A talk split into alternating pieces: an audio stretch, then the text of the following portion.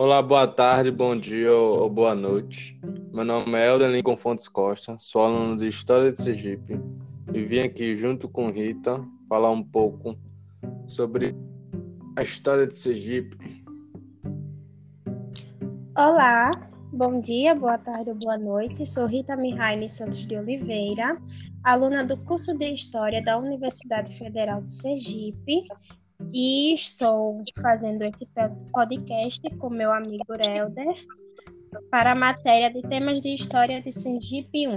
O nosso tema desse podcast é sobre os jesuítas em Sergipe, focando principalmente sobre a história de Gaspar Lourenço, o primeiro jesuíta a vir para o estado, é, os feitos dos jesuítas em Sergipe nessa primeira fase, antes de 1590, quando ocorreu a invasão das tropas e a conquista da terra por Cristóvão de Barros, e a visão da historiografia sergipana sobre os jesuítas.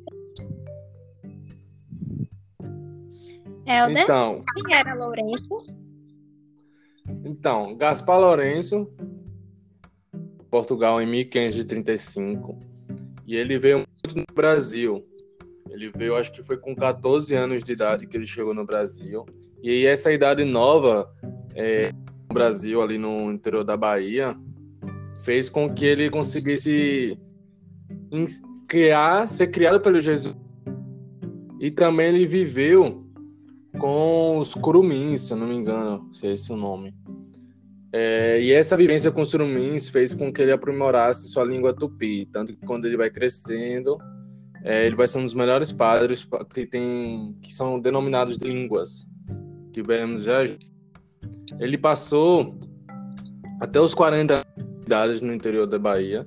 E aí depois dessa idade ele veio para Sergipe, onde ele foi, onde ele já estava sendo padre, e ele veio e tentar é, catequizar os índios daqui, os tupinambás. Exato, então. Ele era órfão, não tinha pai, e foi criado pelos jesuítas, pelos padres. Ele nasceu em, no ano de, mil, de 1535 em Vila Real, Portugal e veio para o Brasil em 1550, assim como você já falou, com 14 anos de idade. Três anos depois, ele entrou para a Companhia de Jesus em 1553 para começar os seus estudos para o seu ordenamento, que ocorreu em 1560, quando ele tinha 25 anos de idade, novinho. É, quando ele recebeu o sacramento da ordem e se tornou padre. E só 15 anos depois, em 1575, ele veio para Sergipe. É, Lourenço, a princípio, quando ele veio para cá, ele veio para Bahia, é, mas depois, lá, é, como você já elucidou, ele teve relação com os curumins e começou a aprender, ter esse contato com a língua tupi. Mas ele aprofundou o estudo dele né, em São Vicente, ao lado de José de Anchieta, muito famoso pelo, pelos dicionários da língua tupi dele, por essa elucidação de que os jesuítas, para se comunicarem com os indígenas tinham que saber a língua dele. E ele estava lá, esteve presente na construção do colégio do Piratininga, ao lado de Neófitos, que são cristãos novos, de, de José de Anchieta. É, ele fez algumas participações, mesmo que não é, ele não foi muito. Ele ajudou nessas construções.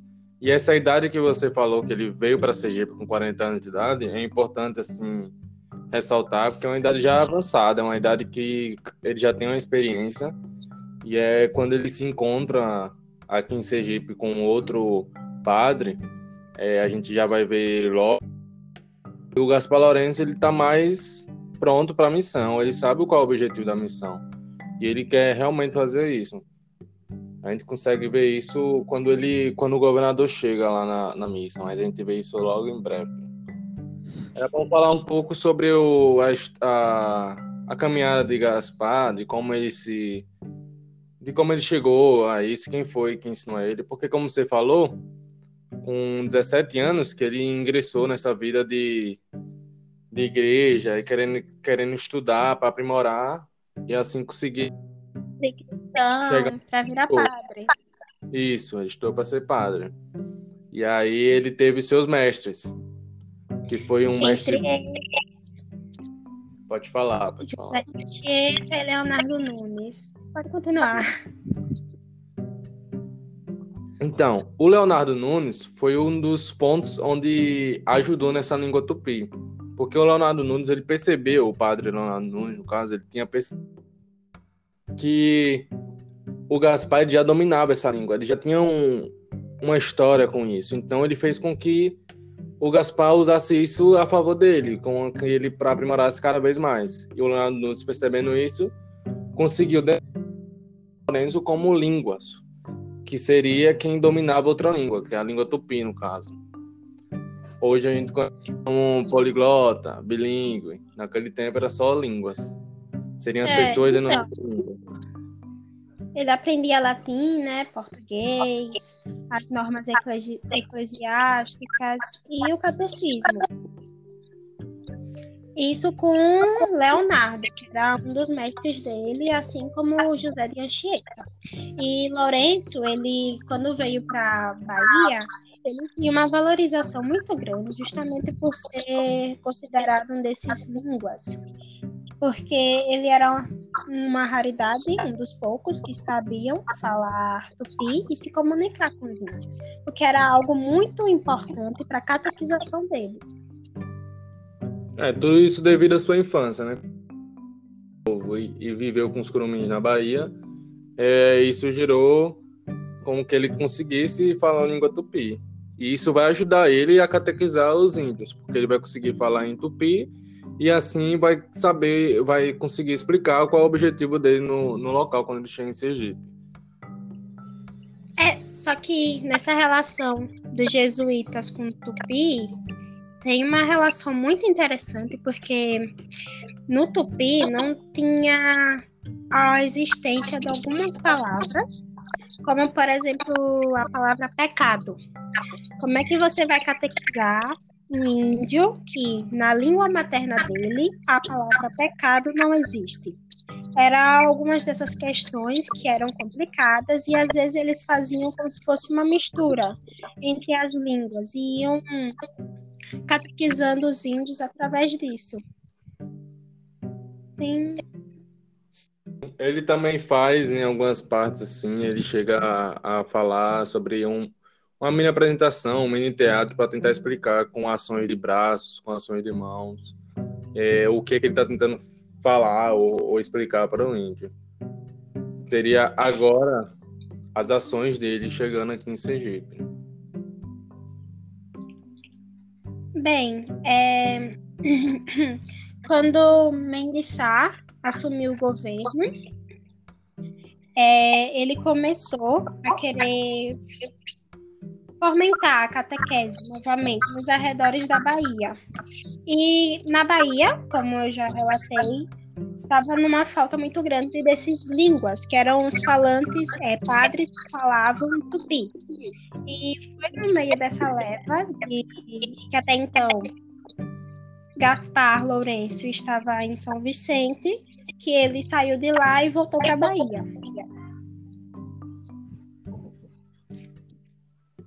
quando estava na direção do provincial jesuíta Luiz de Grande.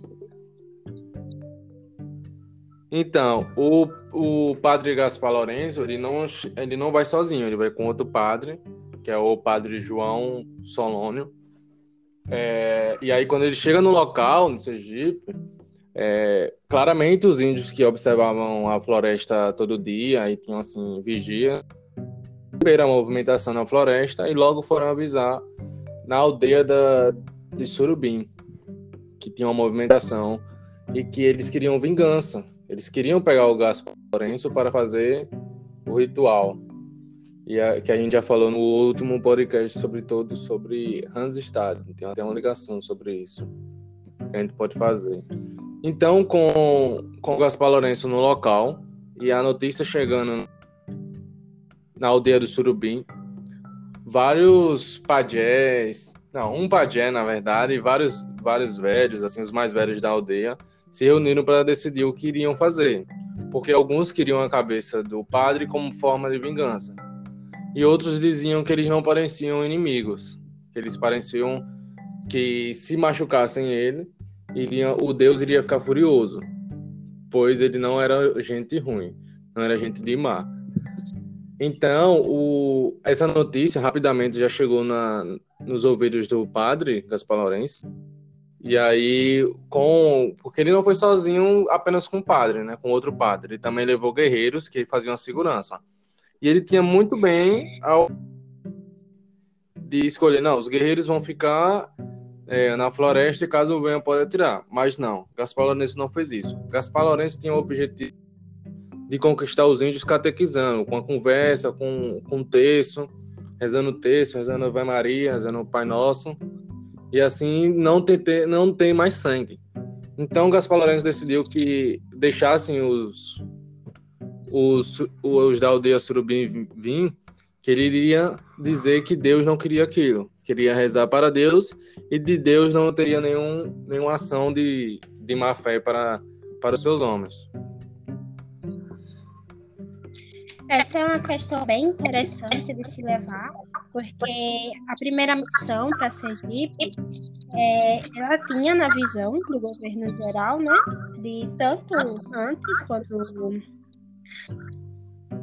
quando Mendes Sá começou a catequizar no interior da Bahia e depois no sucessor dele, Luiz de Brito, quando enviou a missão de Lourenço para Sergipe, a intenção é conquistar os índios, a terra, através da fé, da religião, e não pela espada, pela guerra.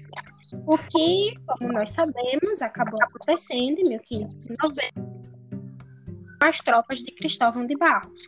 Mas quando o Lourenço veio para cá, com o irmão João Solânio, ele tinha a intenção de conquistar almas para a Igreja Católica e, ao mesmo tempo, é, o governo geral, ao mandar ele, tinha a intenção também de conquistar os índios, a terra, de uma forma pacífica. Pacífica. É, pacífica, sem precisar levantar armas para realmente apaziguar a situação aqui, que era muito complicada essa relação entre os fazendeiros e os índios, que quando o gado chegava, né, na, atravessava o Rio Real, é, tem relatos de que os índios matavam o gado e isso não era algo muito favorável para a colonização da terra. Porque, bem, 1575 é quando ocorre a missão de Lourenço para cá. E tem um, um decorrer de espaço aí de 15 anos, entre 1575 e 1590. E aí é uma, um início realmente da história, começo da colonização do Estado. Também tem relatos que, além do gado que os índios matavam, tem relatos também entre as brigas entre fazendeiros e índios, onde os índios queimavam as fazendas dos fazendeiros. Tanto que Gaspar Lourenço, em uma de suas frases, eles pedem para parar dessas, dessas queimas das fazendas. Que, que os índios só respondem dizendo que só estão queimando porque estão matando e levando, levando os seus para a escravização escravidão. É, o importante. Porque... Oi? Pode falar. Pode falar. Antes de na chegada de Gaspar Lourenço e João Solônio na região é que quando ele constrói a primeira igreja, que é a igreja de São Tomé, é, ele chega a fazer uma primeira missa onde ele, a primeira coisa que ele pede é flores, é flores, que é uma igreja cheia de flores. E então ele faz uma missa para 400 índios, se eu não me engano. Essa quantidade. Mas entre o começo da missa e entre o final da missa ocorreu a, ocorreu onde os os surubins cercaram essa igreja. Cerca de mil homens do surubim cercaram essa igreja. Só que o padre Gaspar Lorena já sabia disso, já tinha chegado nessa eu acho que ele até pensou nisso, né? Essa primeira missa tão cedo, para quando chegarem, eles já tivessem visto a missa e assim o padre Gaspar Lorena aqui a favor da, dele e conseguisse trazer, em vez de uma guerra ali, que poderia ter uma guerra entre os guerreiros e os surubins, naquele momento, entre espadas e arcos e flechas, ele fez essa missa e então conseguiu chamar a atenção. Então, quem comandava essa, esse, como é que eu posso chamar? Essa batalha entre surubim, primeiro ele deu o primeiro passo, o Gaspar já tinha falado com ele, já tinha visto ele. Então, ele, o Gaspar que a gente pode até relacionar com colonizado e colonizador, que é duas palavras que aparecem assim muito nos relatos é que o Gaspar se ajoelha diante deles e apresenta uma pétala de rosa. E aí fala em Tumpi e eles mantêm uma conversa ali. E aí no final o Surubim fala que que vai ter paz, que não vai ter guerra e chama todos os seus homens para vir. Quando eles saem todos da floresta, que é aí que percebem a quantidade e os guerreiros chegam até na, nos relatos chegam a dizer que estavam tremendo de medo, porque percebiam que tinham tantos índios para poucos guerreiros. Mas nenhuma guerra foi, foi feita naquele momento e aquele momento foi de festas, de som e do padre Gaspar Lourenço ter feito sua primeira missão ali, podemos dizer, que era não cravar uma, uma primeira guerra, que poderia ter, já ter terminado com tudo. Ele foi muito astuto, né? E ao dar um presente pro cacique, o principal, Surubi, né? E ali naquele momento de cerco, ele, um presente, ele estava fazendo um, um costume muito comum entre os Tupinambá, que era esse, de trocar presentes entre si. E com isso ele conquista uma confiança e permite para ele construir a primeira e a segunda igreja de São Tomé e depois a igreja de Santo Inácio na aldeia de Surubi. É, essas duas igrejas jesuíticas existem até hoje. São Tom, a igreja de São Tomé fica na cidade de Santa Luzia do Itaim e a de Santo Inácio, se eu não me engano, fica em Itaporanga da Ajuda. É, nessa primeira igreja, a igreja de Santo Tomé, onde teve a primeira missa, é importante também lembrar que foi nela que teve que teve um ensinamento de algumas palavras. É, o Gaspar Lourenço também fez um ensinamento do português para para alguns índios, como a palavra almoço, que é relatada algumas vezes, juntamente com no livro é. Isso, do livro da raça de uma Fontes, como Rita falou, e aí juntamente com o padre João Solônio, nesse momento. Então, é, esse ensinamento da palavras vê o quanto os índios querem querem chegar, querem ser catequizados pelo, pelo Gaspar Lourenço, e quanto, e quanto o Gaspar Lourenço quer ensinar aos índios tudo que ele pode, tudo que ele pode. Então, quando ele construiu a, a igreja Santo Inácio, já foi na aldeia deles de de Surubi. Essa foi a primeira vez que ele chegou na aldeia. Não foi após uma semana, não foi após 15 dias. Foi a primeira vez que ele chegou na aldeia.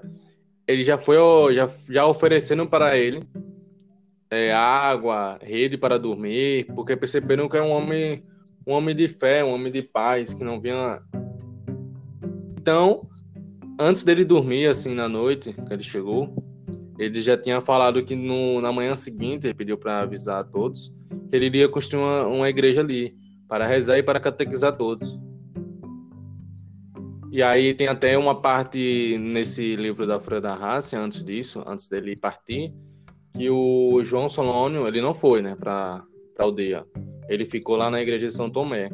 Então, ele chega a falar para o padre Gaspar Lourenço que, que os tupinambás não têm apenas os portugueses como inimigos, que o Lourenço de ir até essa aldeia poderia se enfrentar com tupiniquins. E essa relação na hora da leitura, acho que me fez lembrar sobre Hans Staden, que a gente já falou um pouco sobre ele, sobre o filme. E essa relação entre tupinambás e tupiniquins foi o que me fez lembrar, um ponto aí que eu observei. Bem, é, os jesuítas chegaram aqui, né? De uma forma, podemos dizer que eles aos poucos foram relativizando a cultura tupinambá, introduzindo no meio deles símbolos é, religiosos que não eram mesmo da religião dos tupinambás, da crença deles, que até tem uma, uma parte do filme, ou do filme não, do livro A Fúria da Raça, de Uma Fontes, em que tem um ritual de invocação a Yorosira, o espírito do mal, que é um, uma representação ali de uma religiosidade, de uma crença diferente daquela dos jesuítas. E, bem, é, os jesuítas, o que podemos dizer é que, sim, a instituição de missões, é, de certa forma, meio que protegia os índios da escravidão. A primeira, a primeira forma de escravidão que teve aqui no Brasil, que foram a escravidão da terra, né? Os escravos da terra. E essa relação, ao mesmo tempo que protegia os índios, é, delegava deles, tirava um pouco deles a, a cultura aos poucos e ia misturando, fazendo uma mistura de culturas, tanto a cultura o jesuíta, europeu, português e a cultura do índio, que não era só ele, também tinha os índios tribuias no interior. E isso não, ao mesmo tempo, essa proteção dos jesuítas para não agradava também os fazendeiros, é, que não viam isso com bons olhos, porque essa relação da igreja, da Companhia de Jesus, com os índios na, na luta deles por conquistar almas, meio que tirava os fazendeiros que queriam uma mão de obra escrava, o que não agradava, por exemplo, a Garcia Dávila, que é relatado também no livro de Uma Fonte, sobre ele não gostar tanto assim da presença dos jesuítas nas terras do, em volta, né, aos arredores do Rio Real. É, nesse ponto a gente pode também voltar na, na primeiro contato entre Gaspar Lourenço e, e os Tupinambás, porque a primeira coisa que ele fala é que é um debate de negociação, a gente percebe que é uma negociação, porque já existia essa captura dos tupinambás para a escravidão, e então o Gaspar Lourenço fala que isso não vai mais acontecer, e em troca os tupinambás não vão mais comer nenhum português. Por isso que a gente vê esses fazendeiros com raiva, porque a partir de agora não vai ter mais queima de fazenda, não vai ter mais escra escravidão, e aqueles que fugiram já da, da escravidão, eles não vão ser devolvidos, é relatado isso, é um, uma coisa que o Surubim fala. É, em troca, nenhum português vai, vai ser comido, no caso, para ter um, um momento de paz. Eu não sei, assim, na, na minha visão, se isso demorou para ser feito, se isso já poderia ter sido feito logo no começo para evitar tudo isso.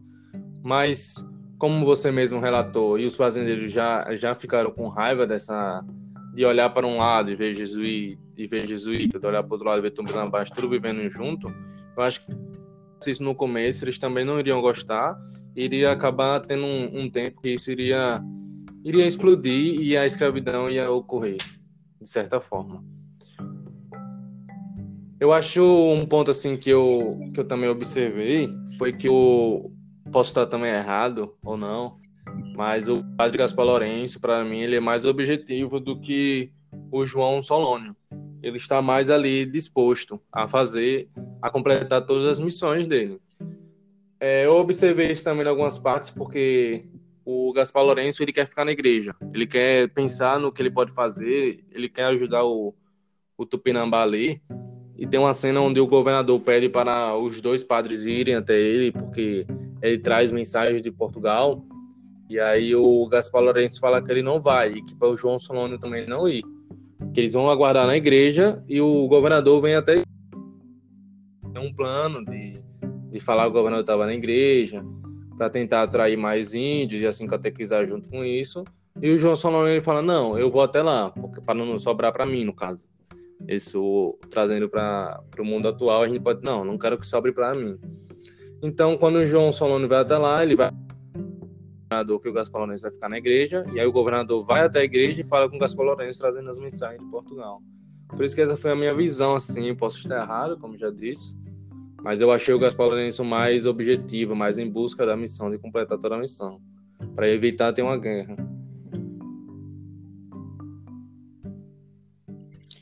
Bem, vamos falar agora só um pouquinho sobre a visão dos jesuítas para a historiografia sergipana.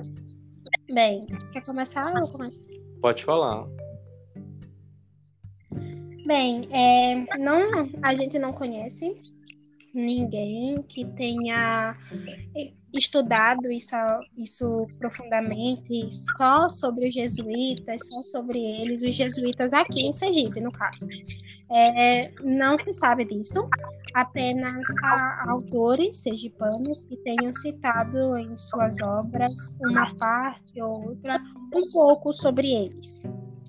Entre eles temos o Felisbelo Freire, que era um sergipano que nasceu em 1858, lá em meados do século XIX, morreu no início do século XX, que era um médico, mas também um historiador não profissional. E para ele, os jesuítas eles foram um grande contribuinte para a civilização, para a colonização dos, das terras sergipanas, para trazer a civilização até aqui, até Sergipe. E em uma, em uma citação dele, abre aspas, ao evangelho e não às armas, à paz e não à guerra. Entregou-se à conquista da nossa cidadania. Fecha aspas. Freire ele, com essa frase, quer dizer aquilo que a gente já falou no início, né?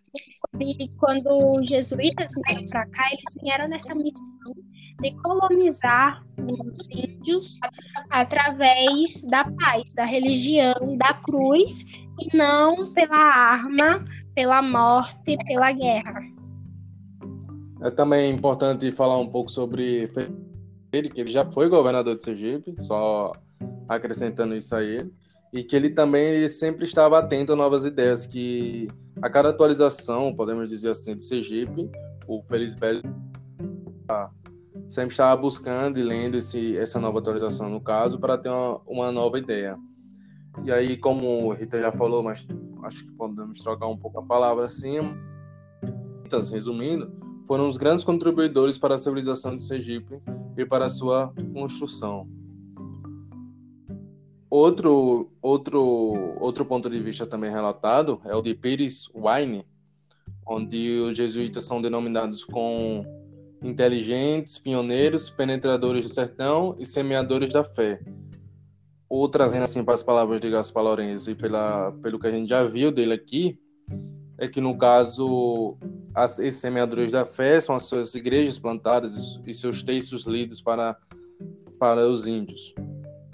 É, Rita, quem foi Pires Wine? Pires Wine, ele foi um poeta e jornalista sergipano, nasceu no início do século XX e morreu lá em, na década de 70. E ele foi um dos membros que fundaram a Academia Sergipana de Letras. Aí trazendo mais um, um ponto de vista ao contrário desses do contrário desses dois, é o ponto de vista da Felt Bezerra. A Felt Bezerra, diferente dos, dos dois já apresentados, ela traz um ponto de, de referências é, quase nenhuma dos jesuítas. Porque o, o nome que ela dá a essas pessoas, no caso, como ela fala, é de afã de aldeamento. Ele de Gaspar, que ela chega a falar de Gaspar Lourenço, ela usa o termo de, de desse termo, de afã de aldeamento, que Gaspar é um deles. E que ela não, quando, ela, quando eu acho que ela é perguntada se os jesuítas foram porta-voz da civilização, ela não fala isso, ela não chega nem a citar, e é um ponto contrário do que Pires Wine e Felisberto Freire foi apresentado.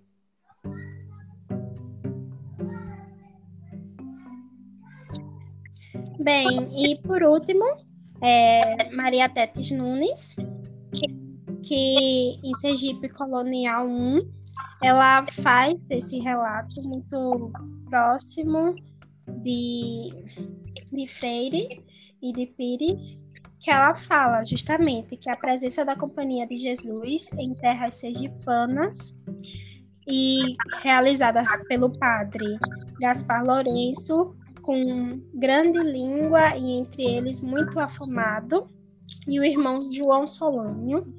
Buscavam os inicianos o controle das populações indígenas locais, ao fundarem as missões de São Tomé, seis léguas distantes do Rio Real, Santo Inácio, dez ou doze léguas para o norte, às margens do rio Vazabarris, provavelmente onde hoje se encontra a cidade de Itaporanga e São Paulo, junto ao mar, conseguindo a colaboração das grandes caciques, Serigito, Briga Periférica.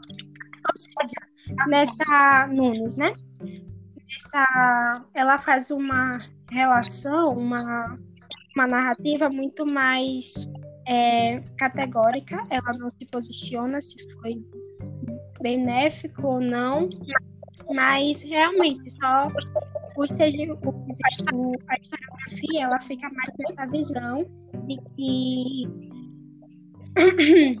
a presença dos jesuítas aqui em terras sergipanas foi algo benéfico que ajudou e colaborou para a colonização da terra e para o apaziguamento do, do Tupinambá. É, Maria Tetes Nunes, ela é de Itabaiana, ela nasceu ela nasceu e ela foi uma historiadora, professora e escritora sergipana. Uma curiosidade sobre ela é que ela foi nomeada a sergipana do século XX e ela foi a primeira mulher sergipana a ingressar em uma faculdade, que acho que, se não me engano, é na Bahia que ela ingressa. Na faculdade. Bem, com isso, com isso a gente pode presumir de que não existe ainda um estudo tão aprofundado sobre os jesuítas em Sergipe. É uma falha na historiografia sergipana e algo que poderia ser mais aprofundado. Mas nós temos algumas citações e opiniões de alguns historiadores importantes para o Estado.